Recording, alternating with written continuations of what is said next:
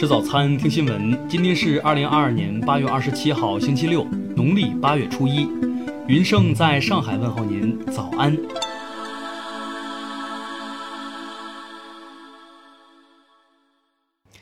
首先来关注头条消息。近日，网传江西南昌一位老人疑似因没有核酸证明无法进车站，无奈下跪一事引发关注。二十六号下午，南昌市西湖区委宣传部工作人员表示，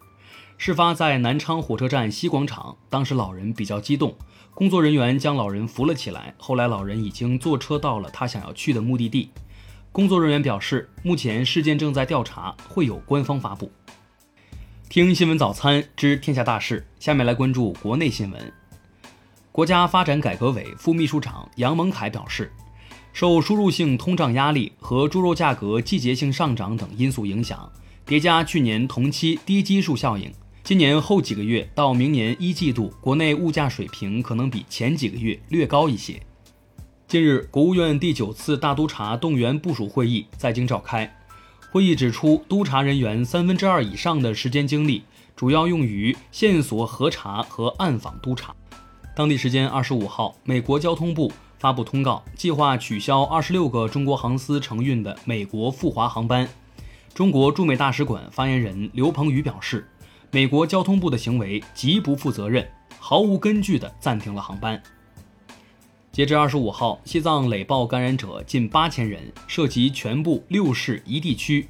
二十六号，林芝市、昌都市等四个地级市宣布实现社会面动态清零。近日，在重庆北碚歇马街道的山火中，有一群摩托车志愿者将物资和人员源源不断送往一线。摩托志愿者称，三天四夜睡了十六个小时。湖南卫健委通报，经过联合调查组调查，发现中南大学湘雅二医院副主任医师刘祥峰涉嫌严重违法，目前已将相关问题线索移交有关纪检监察部门进一步调查。近日，在一档节目中，中国生物技术股份有限公司营销中心副总经理张义南表示，在工作中可以给零零后的工作强度加码，并称零零后的能力不可小觑。近日，四川仁寿黑龙滩水库水位下降，四新村千佛岩摩崖造像重新露出水面，这是一座明代坐佛，为弥勒像。下面来关注国际新闻。梅德韦杰夫二十六号发文称，俄乌冲突有两种结局，一种是俄方特别军事行动的所有目标都实现，基辅明确承认特别军事行动的结果；另一种则是乌克兰发生军事政变，然后承认俄特别军事行动的结果。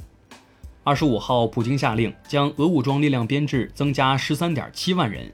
俄军总人数由此将超一百一十五万人。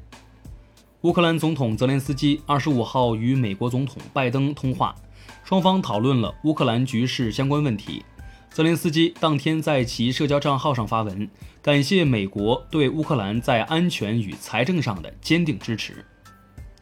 叙利亚二十五号表示，以色列对叙利亚部分地区发动空袭，叙利亚防空系统拦截大部分敌对导弹，但此次袭击仍导致两名平民受伤及一些财产损失。同时引发部分地区火灾。欧盟委员会近日发布的报告指出，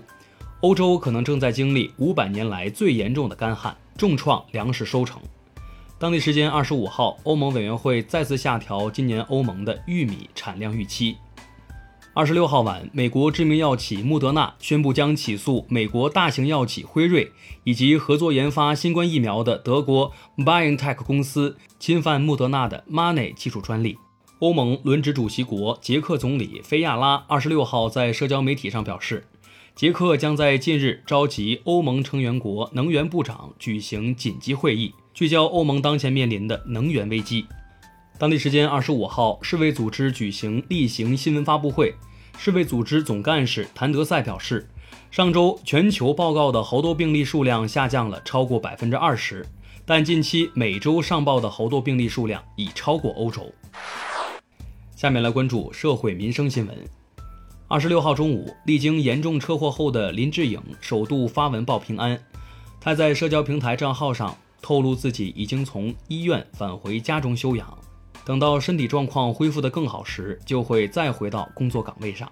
二十五号，网传重庆摩托志愿者上山给消防员送物资，因未戴头盔而被璧山交警罚款，引发关注。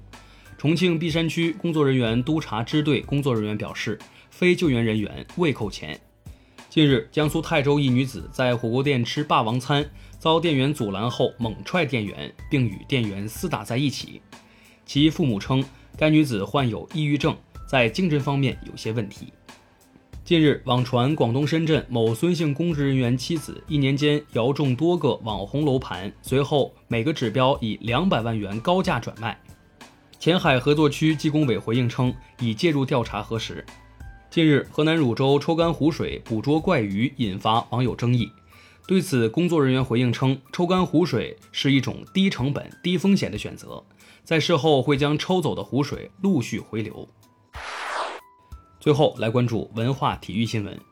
近日，科比事故现场照泄露案件宣判结果，科比妻子获赔一千六百万美元。媒体称，瓦妮莎已经决定将获得的一千六百万赔偿金全部捐给曼巴曼巴奇塔体育基金会。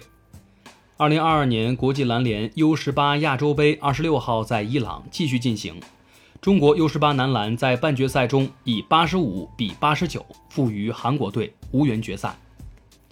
当地时间二十五号，欧足联在年度颁奖盛典上宣布，皇家马德里前锋本泽马当选二零二一至二零二二赛季欧足联最佳男足运动员。二十六号，NBA 官方公布了二零二二至二三赛季的完整赛程，新赛季季前赛将于九月三十号开始，至十月十五号结束。以上就是今天新闻早餐的全部内容，咱们明天不见不散。